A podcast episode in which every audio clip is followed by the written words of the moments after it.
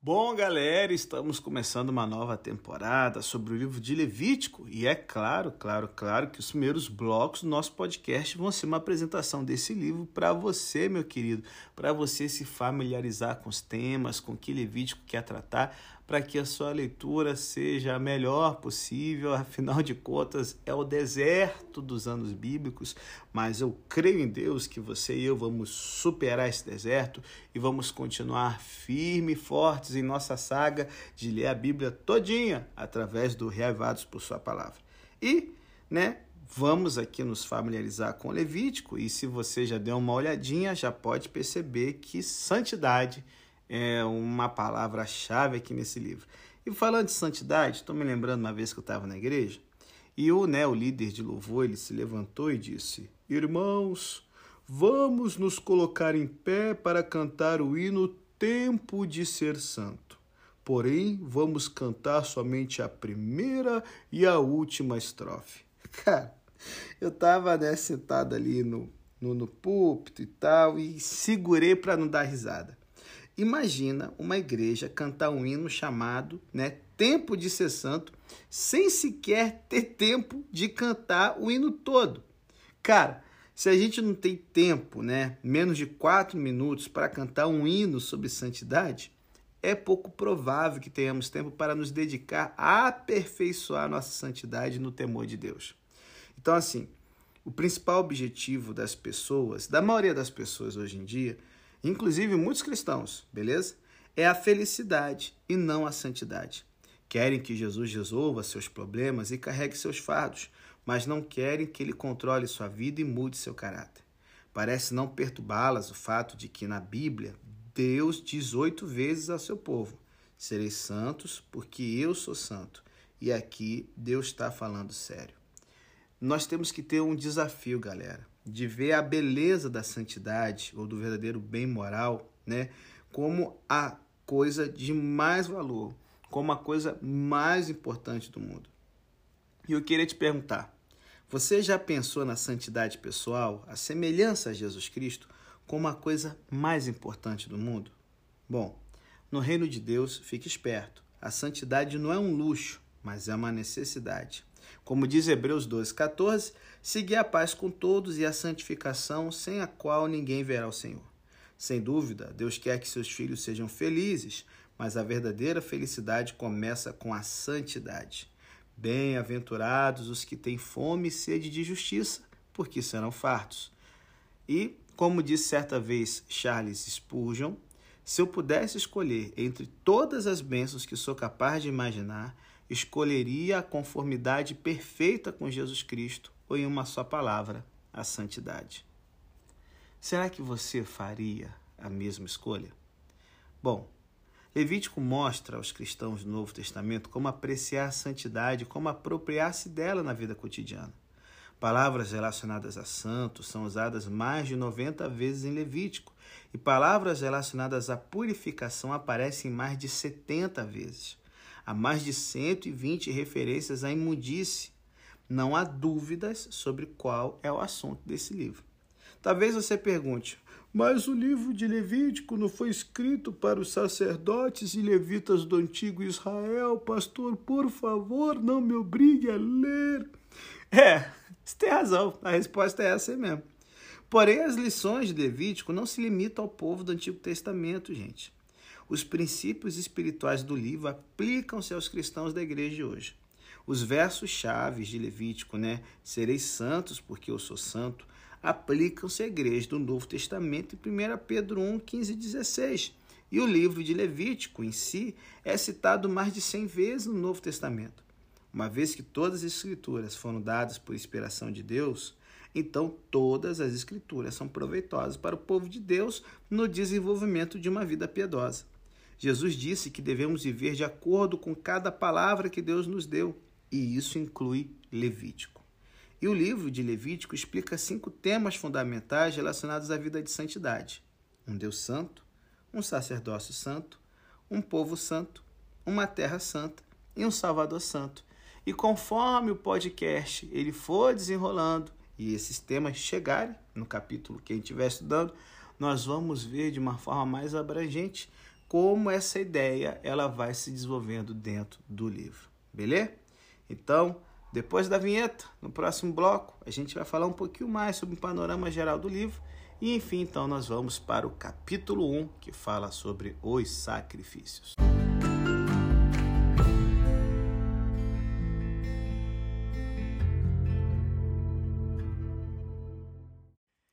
Tempo de ser santo. É, galera, é um negócio que tá ruim. Como eu comentei logo na, na abertura do nosso podcast, nós estamos esquecendo a definição da santidade. Nós estamos esquecendo a importância desse tema para a nossa vida hoje em dia.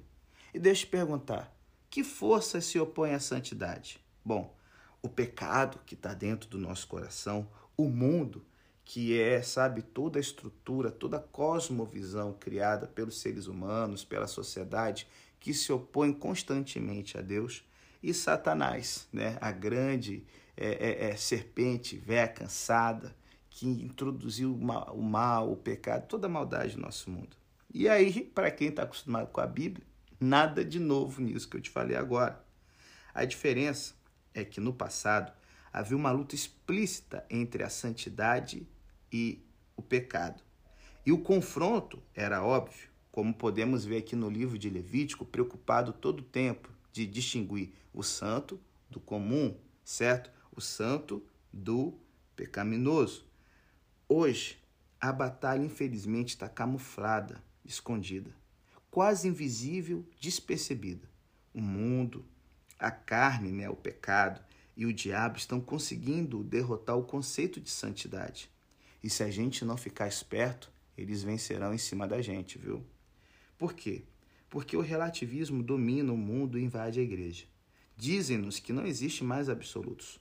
Como consequência, não há mais santidade. Logo, cada um escolhe os próprios critérios para viver.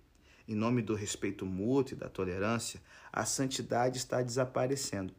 Ações consideradas tradicionalmente pecaminosas são vistas como parte natural da vida o resultado de pais ruins, a consequência de doenças emocionais, uma resposta inevitável às condições sociais injustas, um comportamento patológico criado por vícios ou até a simples né, é, experiência humana que deu errado.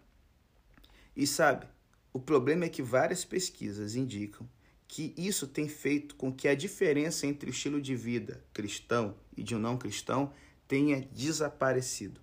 O número de divorciados não é muito diferente dentro e fora da igreja. O número de mães solteiras e o de moças solteiras que engravidam nas igrejas cresce.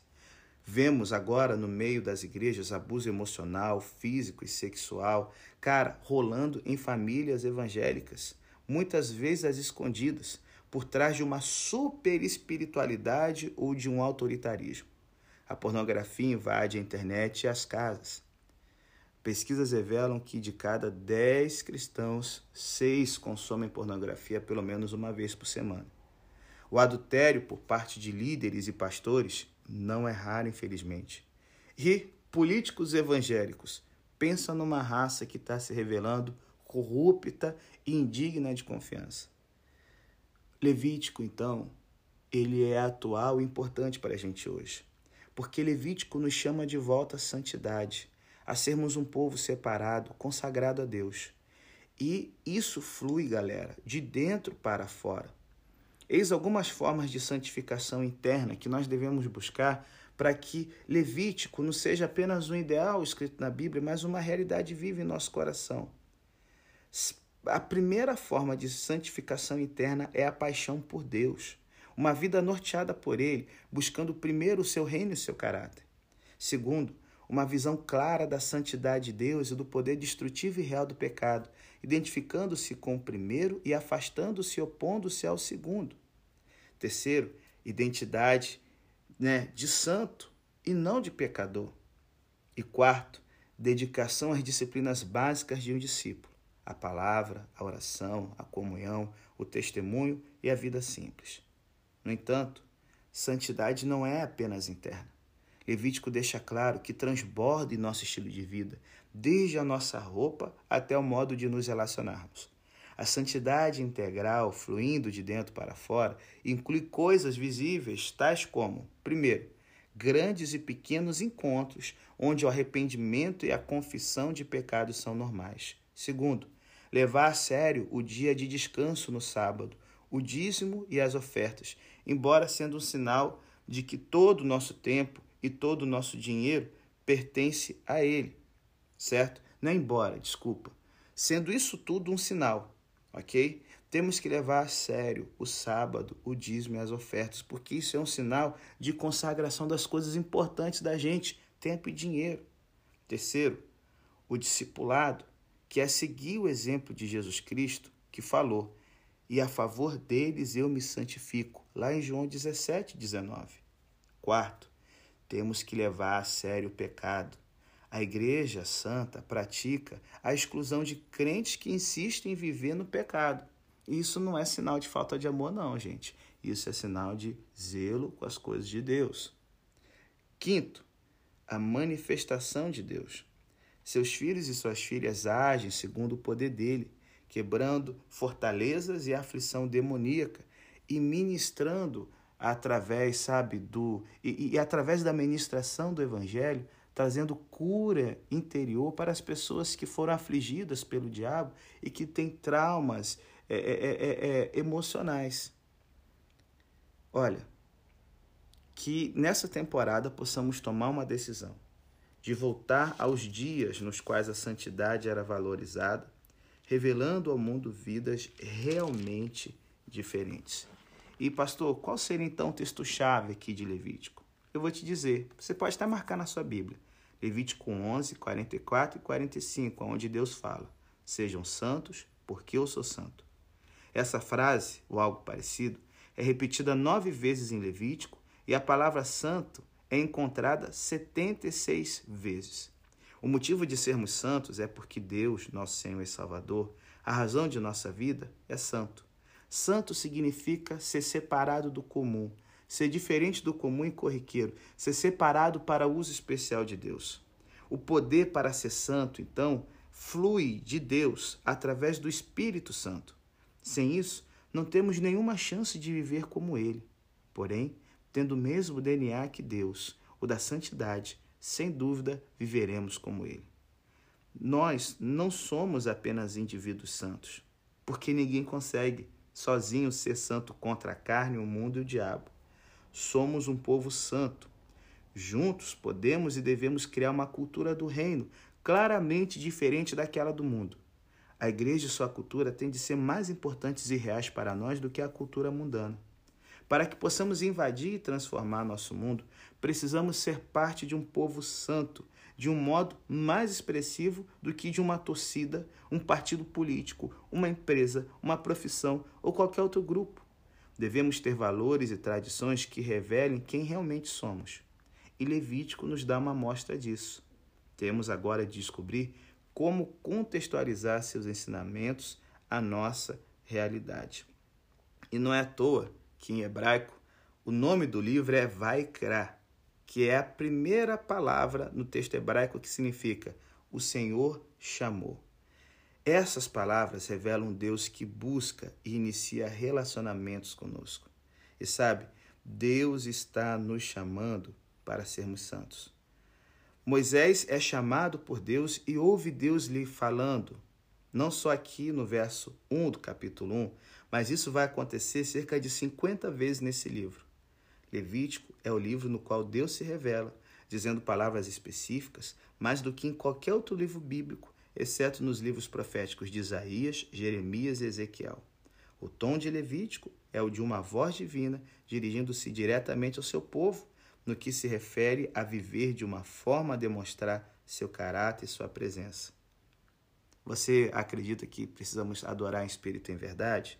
Então vem com a gente, porque Levítico é um livro para adoradores que se oferecem a Deus e, consequentemente, tudo que tem também é oferecido ao Senhor.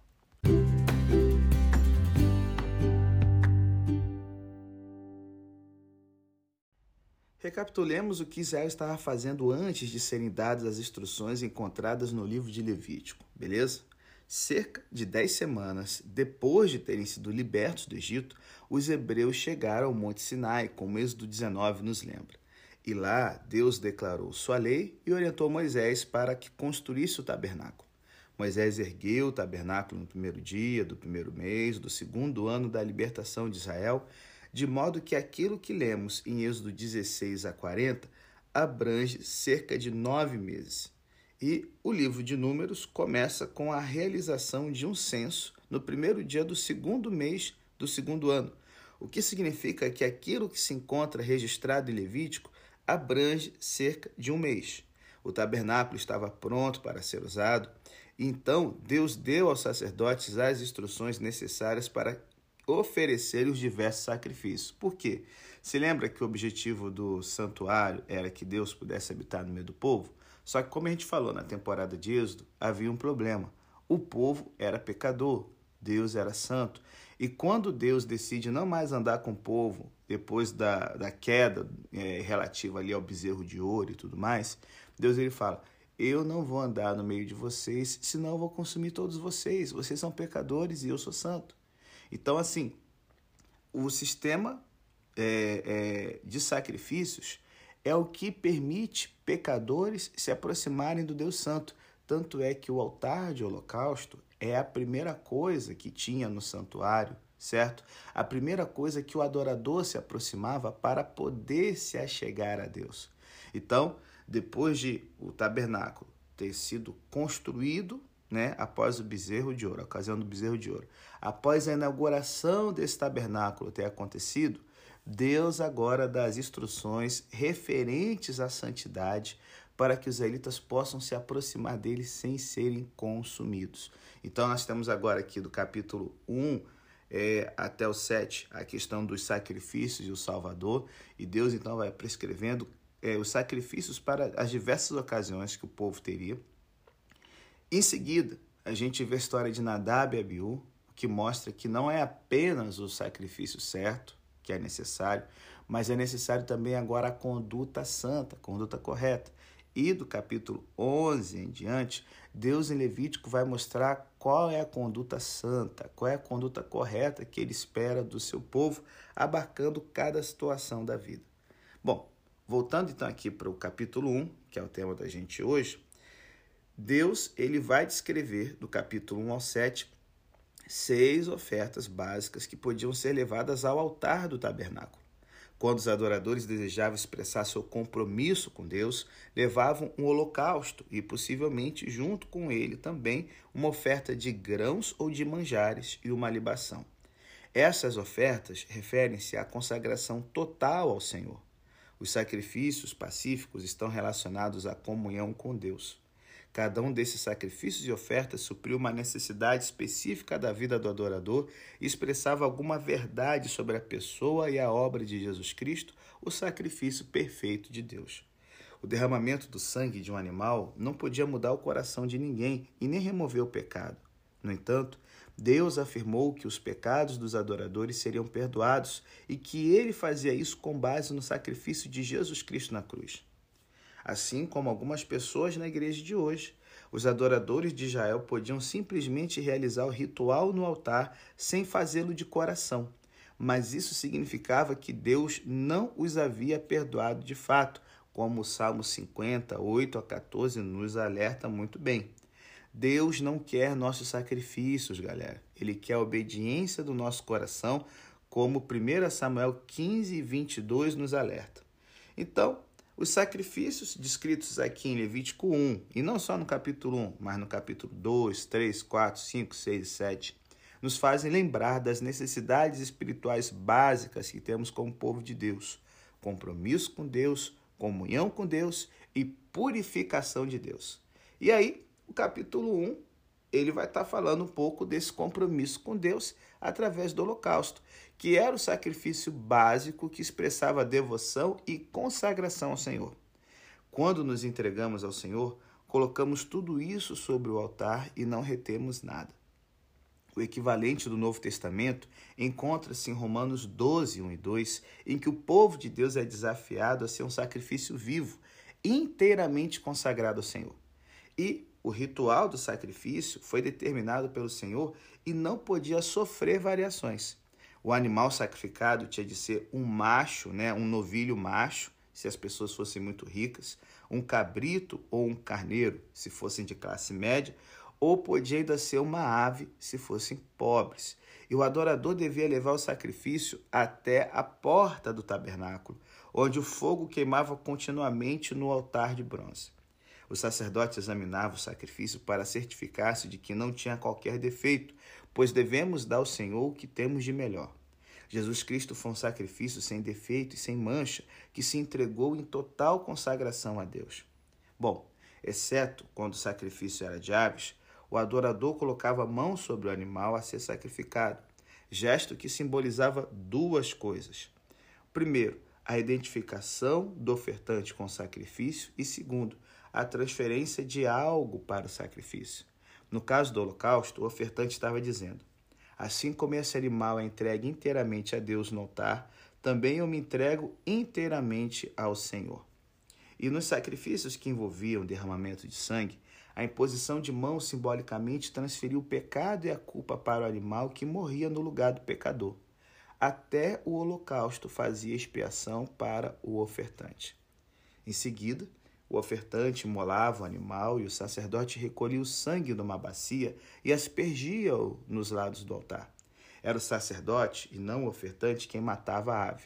Seu sangue era escorrido nas laterais do altar e seu corpo queimado no fogo do altar. O corpo do novilho, cordeiro ou cabrito era desmembrado e as partes eram lavadas. Então tudo, exceto o couro, era colocado em ordem sobre a lenha queimado no fogo o couro era dado como né, um salário para os sacerdotes. Bom, qual o significado do holocausto, pastor? Ele é visto nas expressões perante o Senhor e ao Senhor, encontradas sete vezes nos primeiros capítulos de Levítico. A transação no altar não ocorria entre o ofertante e a sua consciência, nem entre o ofertante e a nação, nem mesmo entre o ofertante e o sacerdote era entre o ofertante e o Senhor. Se o ofertante tivesse levado seu sacrifício a um dos tempos pagãos, talvez tivesse agradado o sacerdote pagão e seu povo, mas não teria trazido as bênçãos do Senhor. A expressão aroma agradável, usada três vezes aqui no capítulo 1, certo? E oito vezes nos capítulos 1 a 3, significa um bom perfume. Uma vez que Deus é espírito e ele não tem um corpo, né? As Escrituras usam, porém, termos físicos para as ações e reações de Deus. Nesse caso, Deus é retratado como se estivesse aspirando o bom perfume e se agradando dele. E, gente, assim, entre nós, né? Rapaz, um churrasquinho tem um bom perfume, rapaz, que é um negócio fora de sério. Bom, voltando aqui ao texto bíblico. Quando Jesus morreu na cruz, o seu sacrifício foi um bom perfume, foi um aroma suave para o Senhor, porque quê? Era o cheiro da solução do problema para o pecado, tá certo? E nossas ofertas, nossas ofertas a Deus devem seguir esse exemplo de ser um bom perfume, porque ao ofertarmos, nós também estamos ajudando a resolver o problema do pecado. Porque cada oferta nossa é uma semente no reino para pregar o evangelho a pessoas que estão nas, nas trevas, na escuridão. Fechando aqui, a lei do holocausto, ela vai ser mais detalhada um pouco. Vai ter um, um mais detalhado não, vai, vai, vai ter ainda alguns aspectos em Levítico 6, 9 a 13. Deus instruiu o sacerdote a manter o fogo queimando continuamente no altar, a remover as cinzas do altar, então a levá-las para um lugar limpo fora do acampamento. É bem possível que esse fogo tenha sido acendido pela primeira vez por Deus, quando os sacerdotes foram consagrados e iniciaram seu ministério pelo fato de as cinzas serem santas, não podiam ser jogadas fora no lixo do acampamento, mas tinham de ser levadas para um lugar cerimonialmente puro. Até mesmo o papo das aves era colocado com as cinzas, não tratado como lixo. Bom, eu fecho aqui fazendo uma reflexão. Deus nos ensina que até quando temos que descartar coisas santas, devemos tratar com respeito. Então, assim, é o que a gente faz quando uma Bíblia se estraga, o que a gente faz quando a gente termina uma santa ceia com os pãezinhos e o suco que sobra. Não devemos tratar as coisas santas como se fossem lixo comum e jogar de qualquer jeito, usando para qualquer coisa. Até mesmo quando algo que foi consagrado perde o seu valor, o descarte deve levar a dignidade daquilo que foi ofertado bem a sério. É, galera, que nós possamos entender a lição principal aqui do Holocausto o seguinte: Deus nos chama para sermos santos. E uma vida santa é uma vida que se consagra totalmente a Deus, mesmo que tenha que deixar tudo no altar dele. Faria muito bem para a nossa adoração uma outra coisa. Essa consagração era totalmente feita no altar e no pátio do tabernáculo. Faria muito bem para a gente o fato da gente ter um lugar especial onde nos oferecemos a Deus e oferecemos às pessoas coisas e assuntos importantes de nossa vida para Ele. Nós somos seres físicos. Logo, ter um lugar físico onde expressamos um conceito de entrega ao Senhor pode nos ajudar em nossa adoração. E eu não estou falando só da igreja. Estou falando de você ter um cantinho especial na sua casa, como sua sala, entendeu? É, ou o seu quarto, um lugar aonde quando você está ali é o lugar de você entrar na presença de Deus. E isso ser expresso fisicamente todo dia. Não é só a gente pensar, eu tenho boas intenções no coração, Deus, eu estou indo, me ajuda. Não. Deus espera que a gente aprenda a ter um momento com Ele, porque muitas vezes nossa vida vai passar pelo fogo. O fogo é citado 31 vezes em Levítico, ele expressa um poder purificador e santificador. Sendo refinados pelo fogo aqui agora, nós somos libertos do fogo do inferno. E a nossa escolha é essa: fogo agora ou depois. E eu sei que o processo pode ser doloroso. Não pense apenas na experiência, mas nos resultados. A beleza que Deus busca formar em nós por meio da disciplina. E Jó, porque tinha um lugar específico e adorava a Deus de forma física todo dia, quando passou pelo fogo, doeu, foi difícil, mas ele foi aprovado, porque antes das provas virem, ele todo dia tinha o seu momento de consagração total, física, certo? A Deus. Que você seja uma pessoa que se consagra todo dia, para que isso possa te ajudar a vencer as provas da vida. É o meu desejo em nome de Jesus. Amém.